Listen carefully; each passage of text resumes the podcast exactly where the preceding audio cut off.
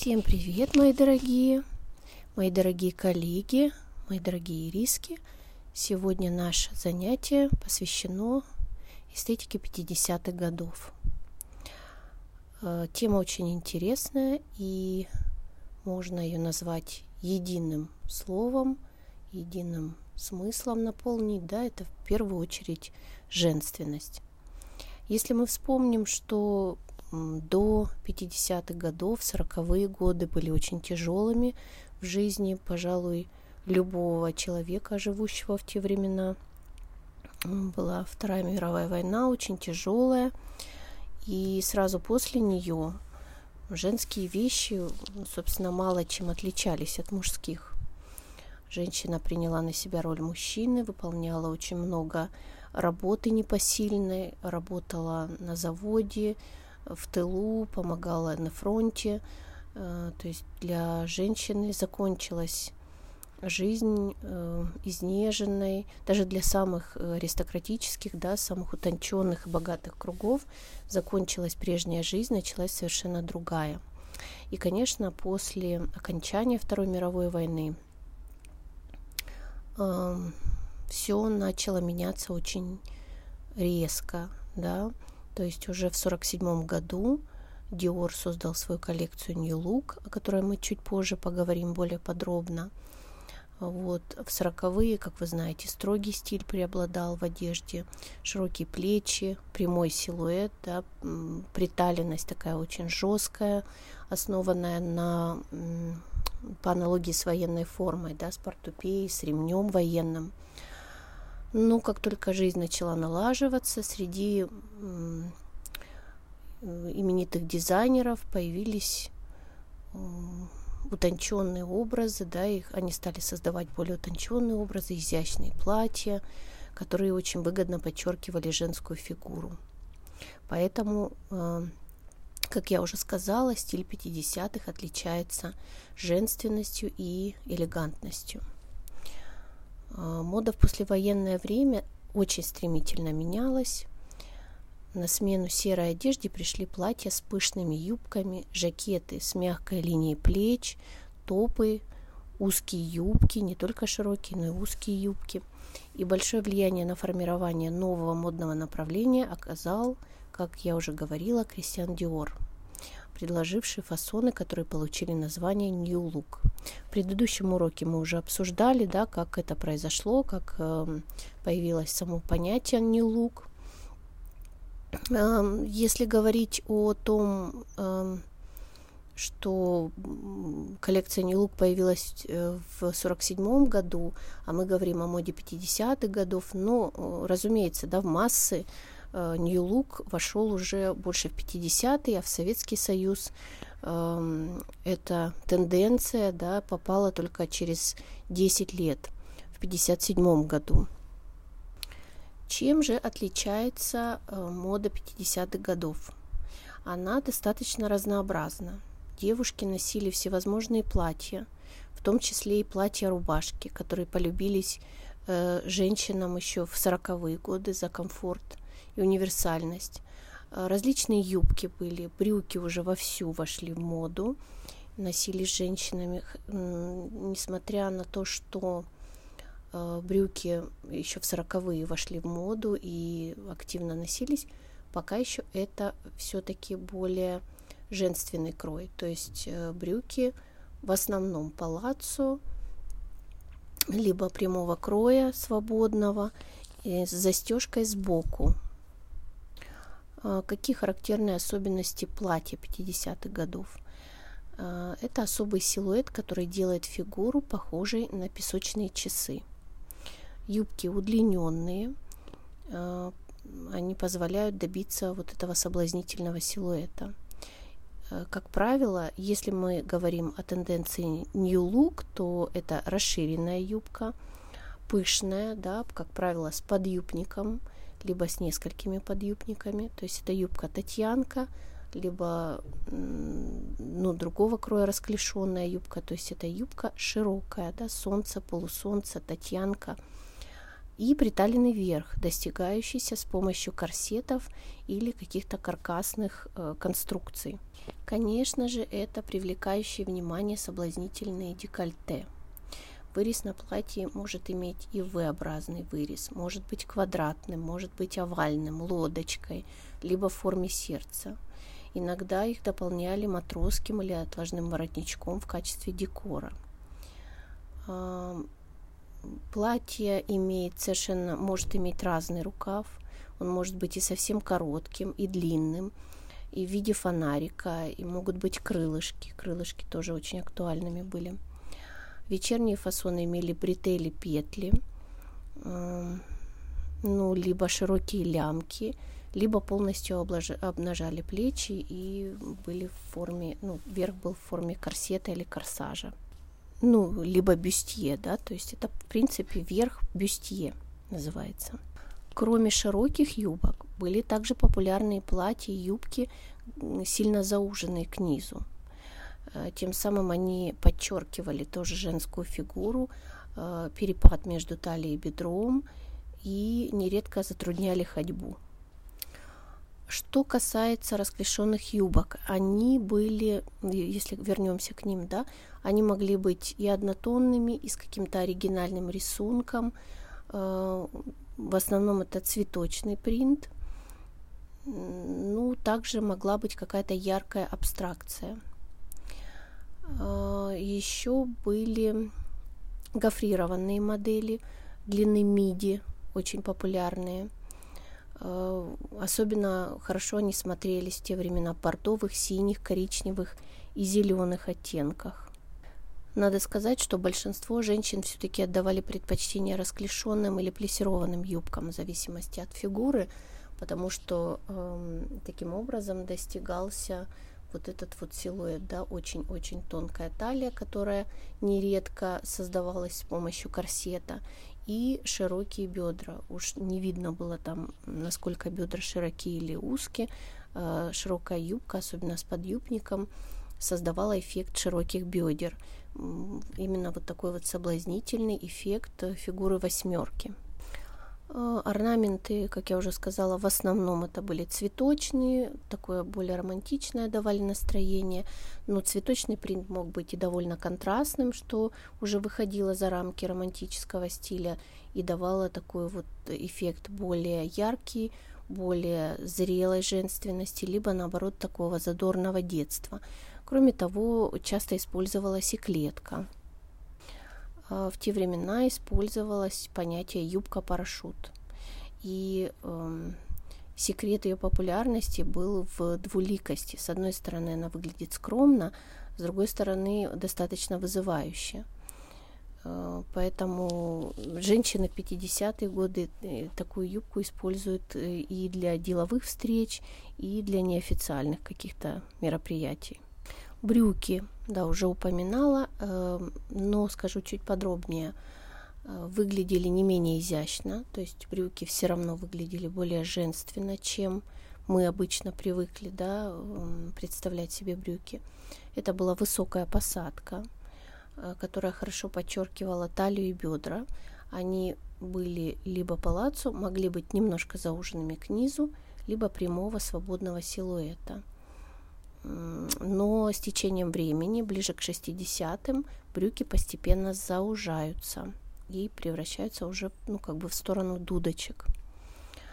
А, были популярны вот к второй половине 50-х годов уже брюки-дудочки вошли в моду. Также были популярны капри.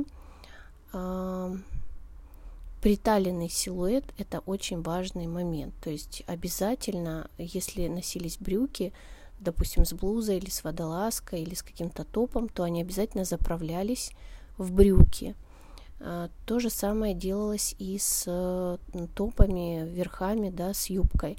Заправлялось это все в юбку и носилось, как правило, под пояс или ремень.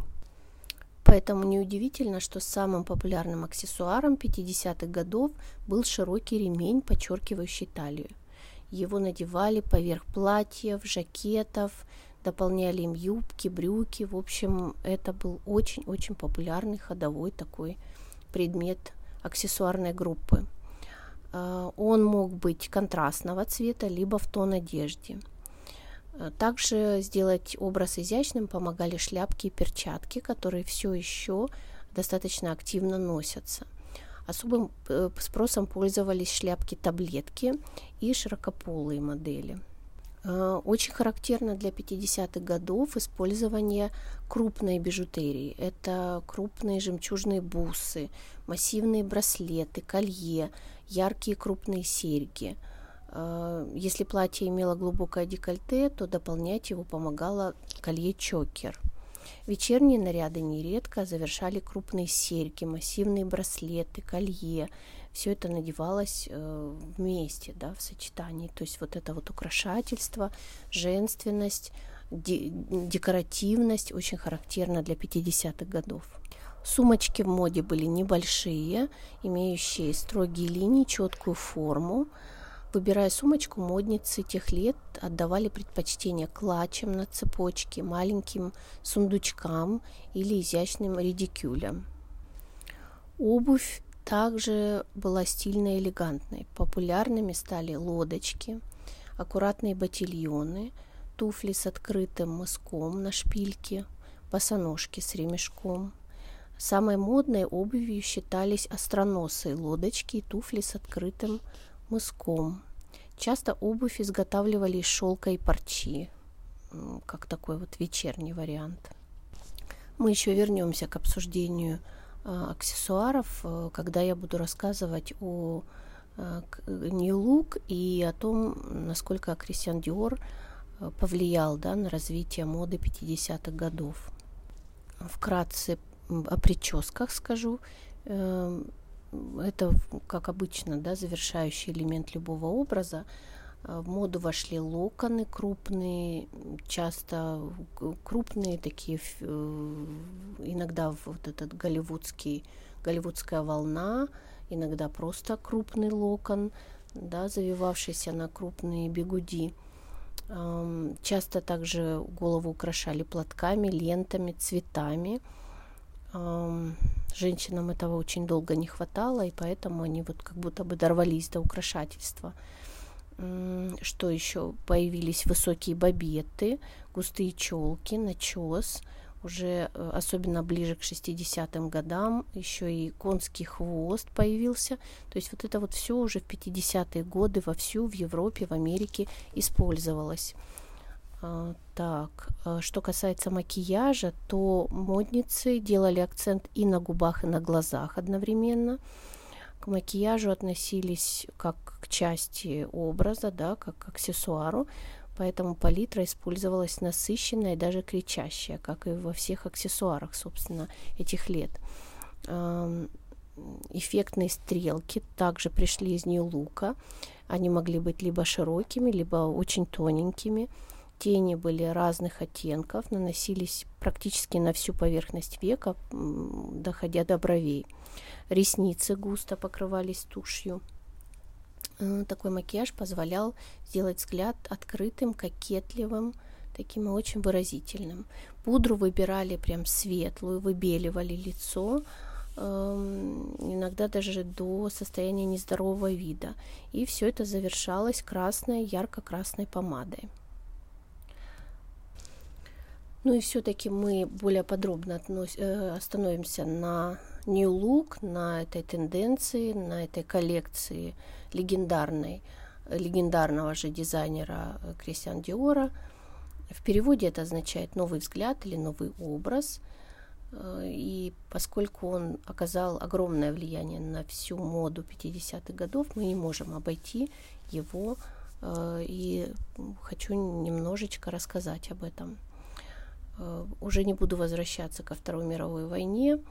Просто в чем смысл, да, что после войны общество нуждалось в беззаботном веселье, в красоте, в роскоши, э, во всем, чего его лишила война. В середине 50-х родители, пережившие военное время, старались давать своим детям все, чего у них не было. Поэтому подростки выделялись уже в отдельную группу потребителей бытовых товаров, на которую в то время уже направляли рекламу. То есть до этого Таких прецедентов не было. Были дети, были взрослые, а подростки как бы вообще не рассматривались как категория.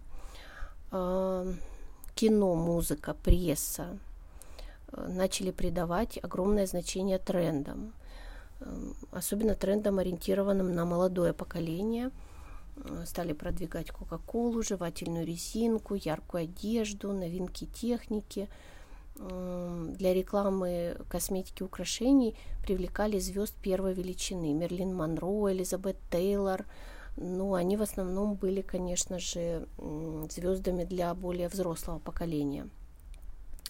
Но и у молодых людей были свои кумиры, такие, например, как Элвис Пресли – так, э, что еще надо отметить? Надо отметить, что э, огромное влияние начало уделяться хорошему образованию. Э, это было первое, пожалуй, поколение, которое ну, на Западе именно, да, которое уже формируется на основе телевидения, школа уже оказывает большее влияние, нежели семья. Именно в эту эпоху начинают зарождаться первые молодежные движения, такие как битники, тедди-бои, так называемые, да, это э, по-нашему стиляги.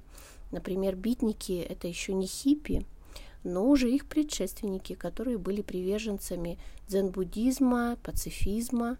Битники стали первыми селиться в коммунах и уходить из общества. Что касается тедди-боев, то э, их кумиром был Элвис Пресли – в отличие от, допустим, старшего поколения, которое, которое привлекалось, да, очаровывалось Одри Хэбберн, Софи Лорен, Элизабет Тейлор, Мерлин Монро, у молодых людей были свои кумиры. Не остается в стороне, конечно же, индустрия моды. И в первую очередь благодаря французскому кутюрье э, Кристиану Диору, имя которого впоследствии будет золотыми буквами вписано в историю моды в первую очередь за эту коллекцию под названием New Look. И именно Диор стал законодателем моды 50-х и подарил миру новый, совершенно женский, женственный, э, элегантный образ женщины. Он безошибочно сумел понять, в чем нуждались женщины послевоенного времени. Им надоело быть солдатами в юбках и хотелось почувствовать себя принцессами. И в 1947 году Кристиан Диор представляет свою первую коллекцию «Король», э, что означает «венценосная», которая становится зарождением нового стиля Look. Показ коллекции Кристиан Диора э, был в 1947 году, это мы уже знаем. Коллекция состояла из 90 моделей, которые сформировали новый идеал женщины. В представлении Диора женщина – это хрупкий и нежный цветок. Диор очень любил цветы, и эта идея женщины-цветка легла в основу создания коллекции. А, в силуэтах моделей кутюрье подчеркивал женственность, выделяя осинную талию, а, высокий бюст и округлые бедра. Такой силуэт сегодня известен э, нам под названием «песочные часы». Заданному идеалу старались соответствовать все – просто все. В 50-е годы эталоном красоты считался образ пышной, статной красавицы с округлыми плечами и тонкой талией. Девушки с худой комплекцией тогда напоминали о голодных временах войны, поэтому каждая из них старалась выглядеть вот именно так, аппетитно. А, соответствовать данному идеалу оказалось непросто – но Нью-Лук нашел для модниц подходящее решение. Живот утягивался при помощи грации или скрывался под широкими складками многослойных юбок, а линию талии делали завышенной и подчеркивали широким поясом. Такой подход позволял скорректировать практически любые недостатки фигуры, э, за что подобный фасон модельеры назвали совершенным. На самом деле, все, что применял в создании своей коллекции Кристиан Диор, это хорошо забытый период рококо XVIII века. Там присутствовали те же пышные юбки, покатые плечи, корсет, глубокое декольте. Э, наряд в стиле нью-лук дополнялся перчатками и шляпками. Практически Диор вернул в современность тех дней моду французских королей. Итак, стиль нью-лук основывался на трех базовых фасонах. А-силуэт, H-силуэт, то есть юбка-карандаш, и овальный силуэт. коконообразное пальто, например, да. Ведущее значение имел тот идеал, под который Диор создавал одежду, то есть силуэт песочные часы. И если фигура не соответствовала этому требованию, ей придавали нужные формы с помощью специальных деталей. Например, ватные валики нашивали под юбку в области бедер, чтобы придать недостающий объем. С этой же целью добавляли несколько жестких нижних юбок. Объем бюсту придавали специальными подкладками, а талию утягивали корсетами. Наряд в стиле нью-лук мог весить от 3 до 30 килограмм. Это трудно поверить, что это было в 20, в 20 веке. Коко Шанель э, с ненавистью да, говорила о Нью-Луке и с сарказмом. Диор не одевает свои модели, он набивает их. Ну, тут, конечно, конкуренция э, нездоровая, да, такая проявлялась со, стороны Шанель. Но это, конечно, понятно, не будем никого осуждать. Любимым элементом Диора, которым он украшал свои костюмы, был бант. Тоже, да, элемент очень женственный, не присущий э, мускулинности. Он не просто выполнял роль декора, этот бант, он служил элементом, подчеркивающим крой платья. Кутюрье располагал его в той части наряда, где хотел сделать акцент. Отсюда тоже, да, вот мы, допустим, используем броши, используем какие-то завязки, банты. И благодаря Диору мы как бы осознанно это делаем. Мы акцентируем какие-то части тела. Э, стиль New Look – это не только наряд с определенными фасонами. Кроме платьев и костюмов, Диор предлагал женщинам готовые решения. Как бы сегодня назвали total look, да, или сеты – Э, головные уборы, туфли, шейные платки, ремни, сумочки, солнцезащитные очки, украшения. Именно Кристиан Диор задал тренд на подбор аксессуаров в тон костюму. Если наряд был украшен контрастной отделкой, все аксессуары от головного убора до обуви э, подбирались ей в тон этой отделки. Только украшения избегали это правило и должны были сочетаться между собой. И вот, как я говорила, немножко остановимся на конкретно на деталях. Шляпка-таблетка. Это небольшого размера шляпка круглой формы, без полей. Она считалась элементом образа настоящей леди. Когда-то в 30-х годах ее впервые надела Грета Гарбо – а в конце 50-х она стала модным трендом. Такая шляпа добавляла аристократичности, элегантности образу и требовала безупречного макияжа и прически. Сегодня м- шляпку эту использует Кейт Миддлтон часто. А, так, Киттен Хилл, кто знает, а, аккуратные туфли-лодочки на каблучке рюмочки. Вот Киттен Хилл это название, это каблучок рюмочка – 3-5 сантиметров. А, этот каблучок получил невероятную популярность. И туфельки да, на таком каблучке Kitten Hill а, были мега популярными. Сначала их носили девочки-подростки, которым запрещалось надевать высокие каблуки. Каблук котенка, да, это же Kitten Hill в переводе. Он в то время носил другое название. А все началось с фильма «Сабрина», это фильм 1954 года. Эм, и в главной роли там снималась Одри Хепберн. Одри достаточно высокого роста. И ей пришлось надеть туфли на маленьком каблучке рюмочки, чтобы не казаться выше других актеров. Актрисе понравилась эта модель, и она продолжила носить ее после съемок. Производители не смогли оставить этот факт без внимания, и для налаживания массового э, выпуска туфель назвали модель Сабрина Хилл. Но потом уже его переименовали в Киттен Хилл. Такая маленькая деталь э, историческая, да, которую не все знают. Э, также были в моде туфли на шпильке Первую пару обуви на очень высоких острых каблуках связывают с именем Сальватора Феррагамо. Такие туфли назывались стилетто.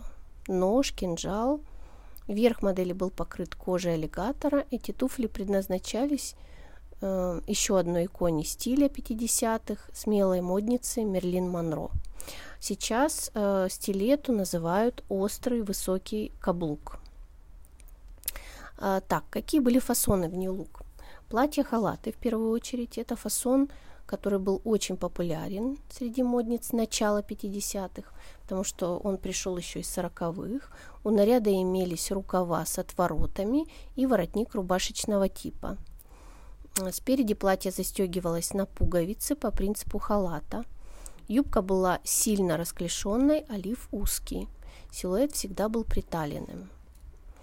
А, к середине 50-х платья-халаты стали создаваться своеобразным воротником, с рукавами без отворотов. Их стали носить в качестве сарафанов, иногда поддевали под низ черные водолазки. Так, второй вариант был платье-футляр и карандаши. Эти фасоны вернулись в моду 50-х и 30-х годов. Платье-футляр было узким, скроенным по фигуре, без рукавов.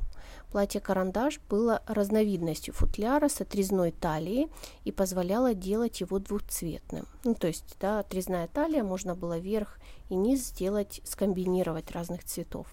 Поверх таких фасонов было принято носить сильно приталенные жакеты, которые придавали необыкновенную стройность фигуре.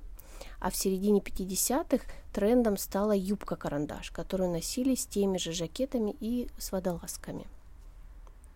Э, тренд на яркий, достаточно кричащий макияж э, тоже, ну, как бы был следствием, да, э, появления коллекции New Look диоровской, то есть его стали использовать все, кому не лень, и доходило это порой до вульгарности, потому что не шла речь о сочетании цветов, помада была всегда красной, э, были румяна и было много разноцветных теней.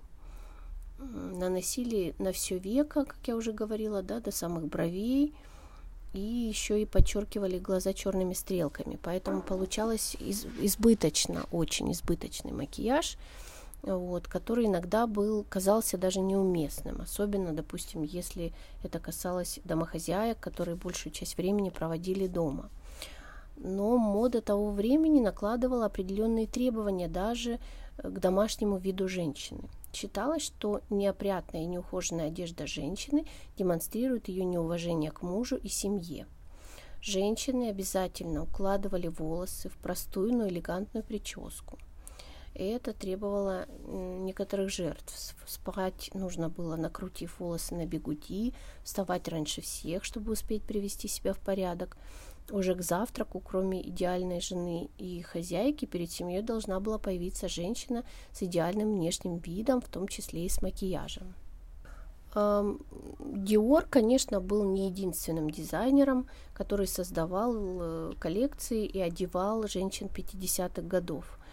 Эм, очень многие дизайнеры поддержали стремление женщин к украшательству, к декору. Фэшн-индустрия середины 20 века во многом была ознаменована первой послевоенной коллекцией Диора. Э, тесно облегающие платья, приталенные модели. Это все было, конечно, очень эффектно, очень красиво, однако далеко не все изделия отличались практичностью и удобством миссию одевать дам не просто красиво, но и комфортно возложил на себя талантливый модельер э, Кристобаль Баленсиаго. После войны э, уроженец Испании с абсолютным чувством стиля стал законодателем мод и самым известным кутюрье во всем мире. Вот именно в 50-е Баленсиаго прогремел на весь мир. А, одежды из его коллекции приравнивались Э, к произведениям искусства, поскольку они были прекрасны внешне и идеально просто скроены. Крой был какой-то волшебный, который ложился, садился прекрасно на любые фигуры. Воротнички всегда сохраняли свою форму, рукава не задирались при движении, юбки не съезжали на талию. Очаровательным пышным платьем Диора Баленсиага э, противопоставил не менее стильные прямые фасоны, которые отлично садились на любую фигуру и не требовали надевать под них тугие корсеты или корректирующее белье или какие-то валики. Стремясь соединить в одном одеянии удобство и красоту, Баленсиага представил миру свободные э, пальто каре, объемные накидки с капюшонами, изящные блузы без, воротни... без воротников, платья с рукавами три четверти, э, креативные юбки-баллоны. Э, также он также использовал шляпки, таблетки и множество других незаурядных фасонов одежды и аксессуаров. Так, если мы говорим о винтажном стиле, о винтажной стилистике, э, то модные тенденции 50-х полюбились очень женщинам, и очень многие используют э, этот силуэт до сих пор, не только на тематических вечеринках, но и на них тоже. Также э, стилизованные фотосессии очень красиво смотрятся в стилистике 50-х годов. Э, принципе, это, как правило, да, приталенная модель с соблазнительным декольте и пышной многослойной юбкой. Ну, вариаций фасона великое множество. Вырез платья может быть разным, как я уже говорила. Ограничений в длине и форме рукавов также нет. Рукав может достигать и запястья, быть длиной три четверти, либо совсем коротким в виде аккуратных крылышек или пышного фонарика. Коктейльная вечерняя мода предпочитает все-таки платье без рукавов либо на широких лямках, я уже говорила, да, либо вообще полностью с открытыми плечами и лопатками. Какая цветовая гамма? Ну, это в основном яркие оттенки. Красные, голубые, зеленые, светло-коричневые, э, синие модели полностью соответствуют традициям стиля. Среди классических винтажных принтов э, цветочные композиции, клетка и пестрый горох. Резкий контраст цветовой только приветствуется. Если говорить о приталенных и прилегающих силуэтах, которые дал Диор в, в коллекции New Look, э, то они популярны до сих пор. Э, Причем э, это могут быть обычные повседневные платья, просто полностью прилегающего силуэта. Наши женщины российские очень любят этот силуэт. Вне зависимости от показателей фигуры. И поэтому э, следует сказать, кому подходит такая мода, кому вообще э, рекомендовано, кому противопоказано. Если говорить о пышной юбке и приталенном, приталенности да, и прилегающем верхе, то это, эта модель очень украсит нижний тип телосложения – но при грамотном распределении деталей, в принципе, подойдет практически любой фигуре. Конечно же, фигуры с широкой линией талии будет сложно застилизовать, чтобы э, образ был изящным. Да, это можно, конечно, одеть женщину в, в этот силуэт, но при наличии широкой линии талии, особенно У-образной фигуры, э, не получится не получится той изящности, грациозности, которой, которая, которая требует именно вот э, впечатления, да, э, идея э, этой моды, этой, этого десятилетия. Если же талия более-менее присутствует, да, ну, допустим, имеются широкие плечи, то здесь можно корректировать это V-образным декольте, полные руки можно спрятать в рукава, недостающий объем маленькая грудь добавить, допустим, драпировка, пушап, э, пушап э, бюстгальтер, который стал очень популярным, без которого многие женщины вообще не мыслят своего гардероба. Туфли-лодочки остались не менее популярными, да, остались они классикой, да, что называется, классикой жанра модель может иметь острый, либо чуть закругленный, может быть закрытый, может быть открытый мысок, э, аккуратный каблучок любой высоты. Особенно хорошо в данном случае будут смотреться именно винтажные туфельки, аутентичные. Ну и если воссоздавать э, весь образ, то, конечно же, здесь должно быть э, все, и прическа, и макияж, я советую использовать такие методы, да, как крупная, крупный завиток, высокая бабетта, э, могут использоваться накладные шиньоны, что еще, челка густая достаточная, вообще э, именно вот копна, большое количество волос, э, достаточно пышных в моде. Не, не будем забывать о белье, потому что 50-е это расцвет э, корректирующего белья. Стремясь сделать талию узкой, силуэт хрупким и грациозным, модницы 50-х отдавали предпочтение утягивающему белью, выпол- выполненному из упругих эластичных материалов. Благо к 50-м годам в Европе и в Америке уже производство э, таких предметов э, одежды уже налажено и достаточно качественно из эластичных материалов. Тема корректирующего нижнего белья не утратила своей актуальности по сей день. Э, поэтому вот откуда, собственно, корни да, э, корректирующего белья. Девушкам, желающим повторить стиль стиляк на пляже, стоит обратить внимание на соответствующие модели купальников. Для ретро-фасонов характерны завышенные плавки и скромные шортики, лифы на бретеле петле, а также закрытые плавательные костюмы с вырезом сердечком или легкими романтичными рюшами. Подчеркнуть характер комплекта поможет традиционная расцветка – горох, клетка, узор гусиная лапка или цветочный принт. В 50-е годы иконами стиля считались Одри Хэбберн, Мерлин Монро, Софи Лорен, поэтому вся одежда просто благоухала своим великолепием. Американка Клэр Мак, э, Маккардел предложила одежду, которая заменит э, длинные неудобные платья. Она создала новую модель юбки, которая закалывалась сзади английской булавкой. Клэр первая, кто создал вечерний туалет не из струящейся ткани, а из хлопка. Поэтому в середине 50-х годов она стала законодателем э, американского стиля. Мерлин Монро не только являлась секс-символом, но и была иконой стиля номер один. Она была первой, кто подпилил один каблук. Мерлин носила облегающие свитера с капри – а вечером представала перед э, Бамондом в облегающих платьях с глубоким вырезом. Так, туфельки 50-х годов сначала были громоздкие э, и никак не были похожи на женские. Через некоторое время они уже стали преобразовываться в более изящные, аккуратные, э, носик, носики стали более острыми. А, если раньше каблуки были только одной формы, то в 50-е появляются высокие, средние шпильки, а также каблук-шок. Это сильно скошенный каблук, который был невероятно популярен. Кстати, каблук-шпилька сначала изготавливался из дерева.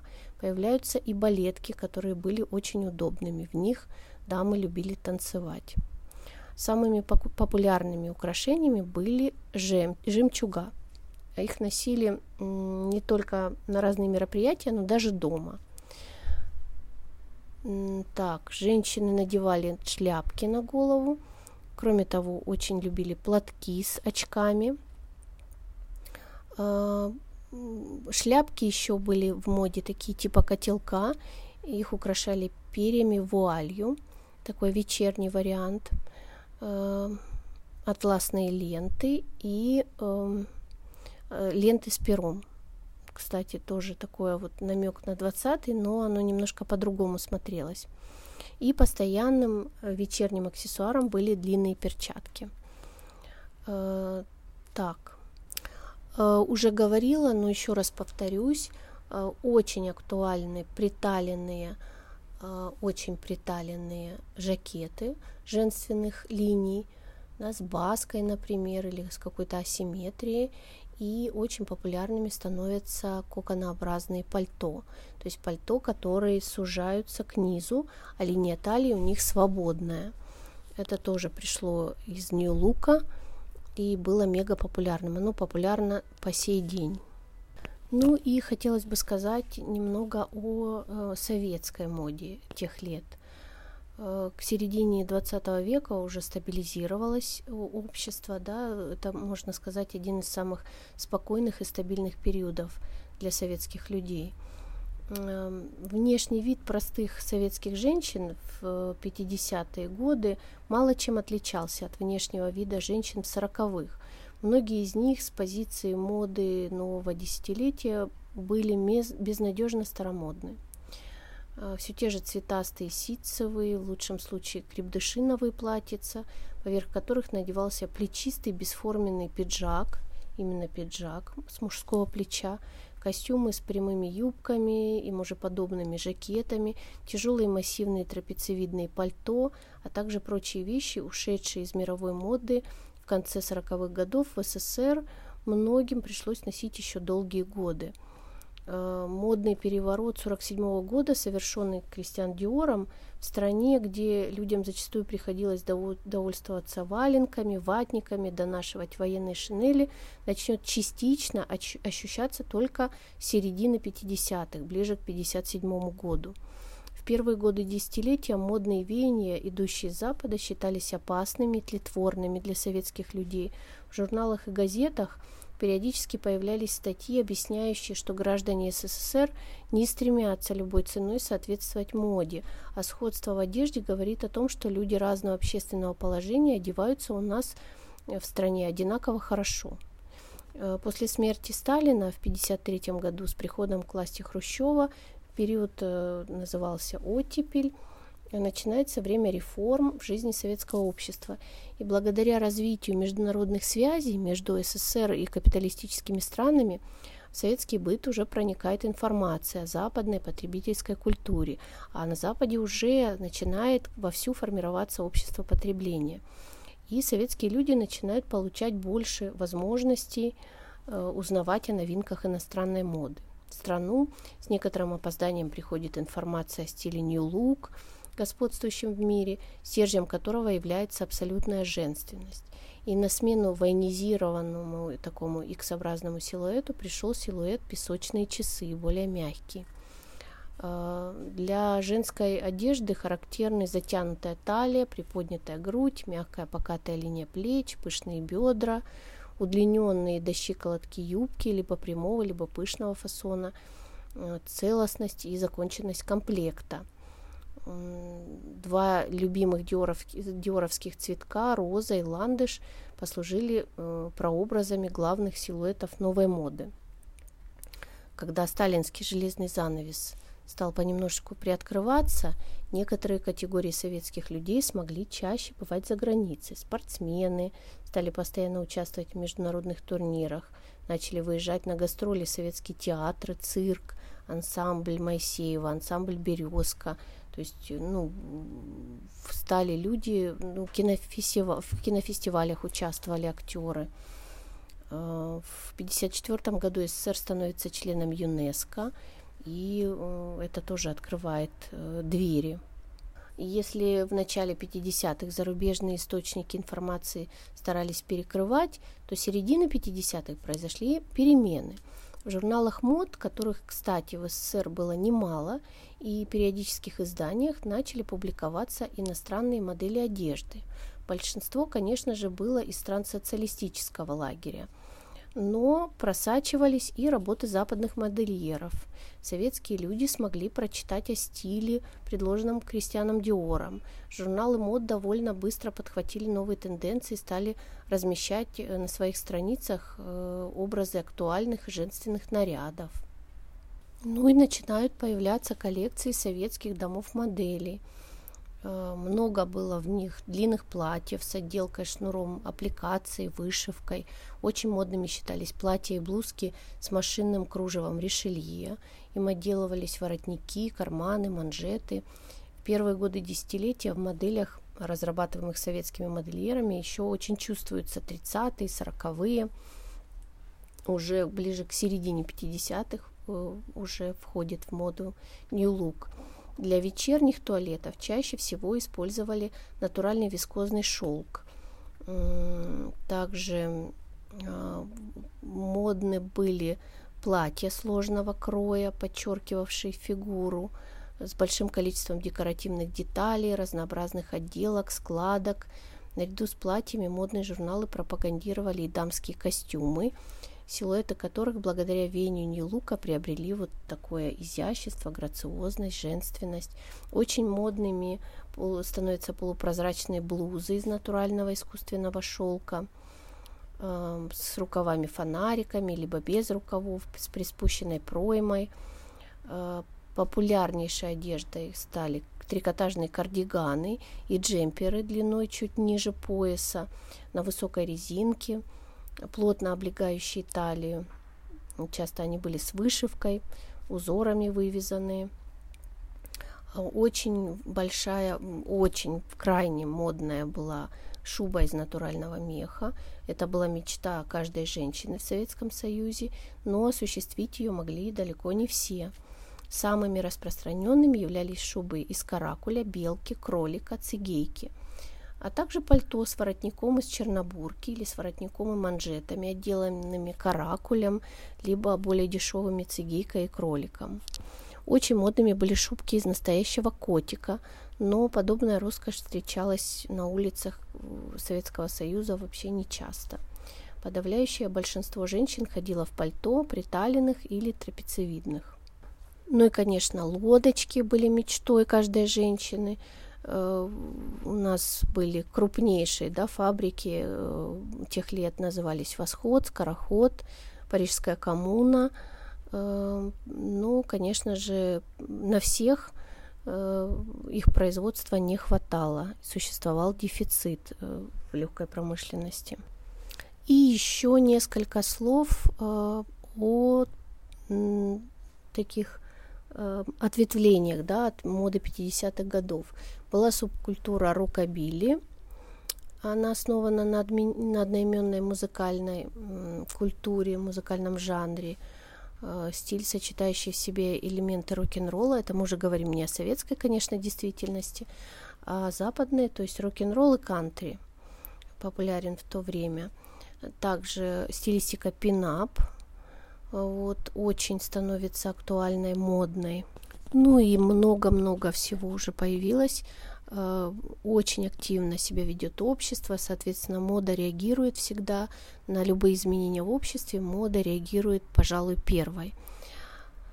Я думаю, что о моде 50-х годов можно говорить бесконечно. Я уже и так э, наговорила очень много всего.